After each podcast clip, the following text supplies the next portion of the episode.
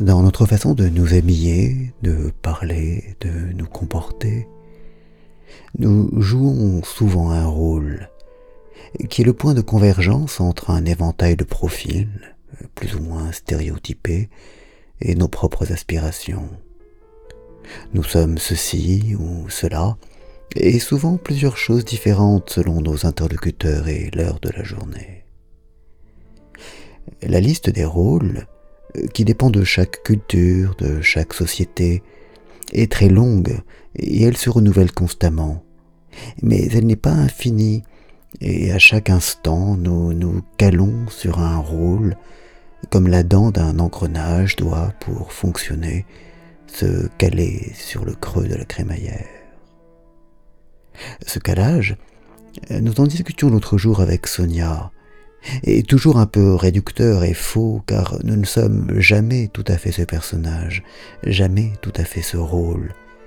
Mais il nous permet d'économiser l'énergie considérable que nous devrions dépenser à chaque instant sinon pour expliquer et réexpliquer qui nous sommes et d'où nous parlons. Porter un costume trois pièces, des loups-boutins ou des tresses afro, ça épargne beaucoup de salive. Ce rôle endossé est le symétrique de la mise en case que nous-mêmes opérons sur nos interlocuteurs, qui nous permet d'entretenir avec eux des relations simples et superficielles, euh, sans avoir à fouiller dans l'abîme insondable des psychologies. Que serait notre existence si nous devions vraiment connaître tous ceux que nous côtoyons? Il est plus simple, beaucoup plus simple, de jouer un rôle et de placer dans des cases tous ceux qui nous indiffèrent. Mais c'est un jeu dont nous avons conscience et qui, sauf exception, nous donne du plaisir. Nous aimons bien être pris pour ceci ou cela, jouer notre rôle, ce qui est attendu de nous, et ne nous révéler vraiment, jetant le masque, qu'à ceux que nous aimons et que nous autorisons pour cette raison à pénétrer dans notre intimité. Parfois, le masque colle à la figure.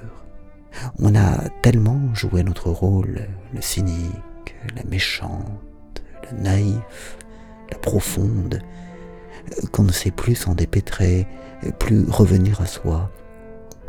Ou bien, comme la Nastasia Filipovna de l'idiot, on a pris tellement l'habitude d'être considéré comme ceci ou cela, on s'est tellement reposé dans le confort du personnage joué, qu'on n'a plus la force ou le courage de sortir de son rôle, de revenir à soi-même, de porter à nouveau le lourd fardeau de la liberté.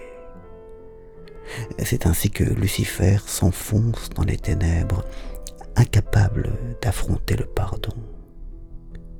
Car au bout du compte, avec ses rôles, ses masques et ses cases, c'est bien d'alléger le fardeau de la liberté qu'il s'agit.